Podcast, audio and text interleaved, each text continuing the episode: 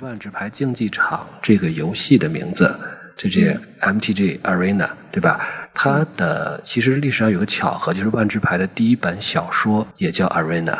而且这也是我第一部从头到尾啃完的万智牌小说。很多朋友到了咱们这个 MGC 博士都这个微信公众号，大家都会在后台就是发消息，就会看看这第一本小说到底讲的是什么。所以我想正好借这个机会简单说说吧。呃，希望说完了以后呢，就能够打消大家的一些看法，因为 这个故事打消还你你这你这是什么态度？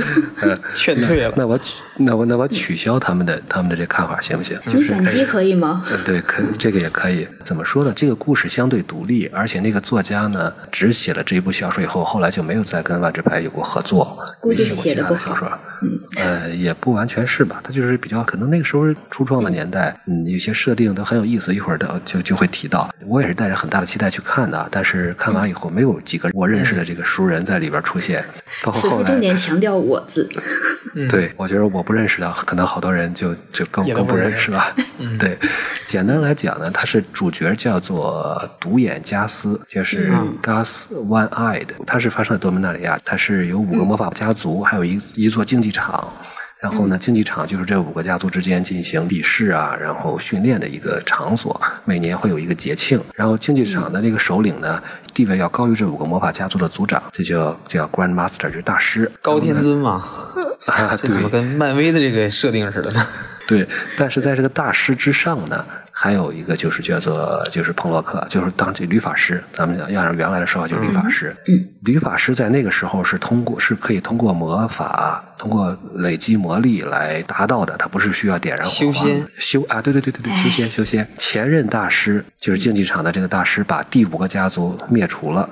然后夺取了他们的法力，成为了律法师。然后呢，他就开始通过继继任者这个这个竞技场的大师呢，将竞技比赛就变得更加血腥。然后声称呢，最后的胜者会被这个律法师收为学徒，实际上就是带走了以后给杀掉。哎呦，嗯，这个故事基本上就是说，加斯呢，他是第五个门派，他是灭族了以后的唯一的一个后人。然后他在两位女主的帮助下，还有一个过去忠于他这个家族的一个总管的帮助下，呃，在这剩下的四个魔法家族之间，反正纵横捭阖啊，左右逢源啊，最后在竞技场中取得了胜利。然后呢，他本身就知道这个灭灭门的仇人就是已经成为了律法师，故意创造了那个机会，最后也是成功的复仇，呃，然后抱得美人归。这基本上就是一个比较老派的这么一个一个故事吧。哎，不过这种就是呃，谎称带走了去给更高端的东西，其实杀掉还蛮像阿芒凯的哦。对，在我看来，这个小说有一定的意义，就在于一个是他把这个万智牌对战的这个意境的一个体系构建出来了。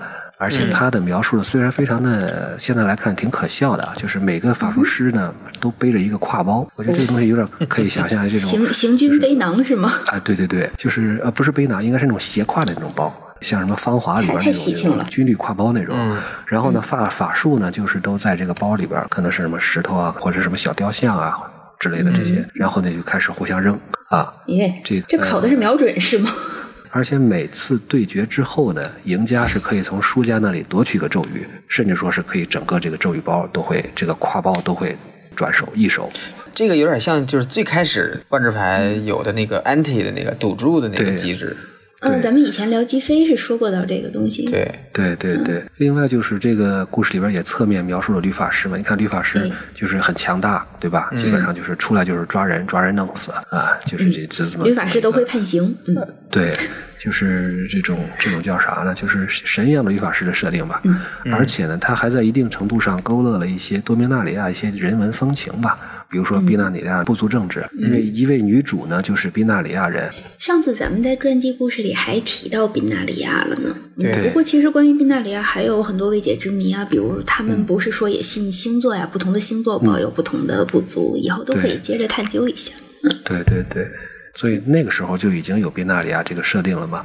而这位女主来到竞技场参加的目的呢，就是要成为一个英雄，一就是英雄相当于一种称号。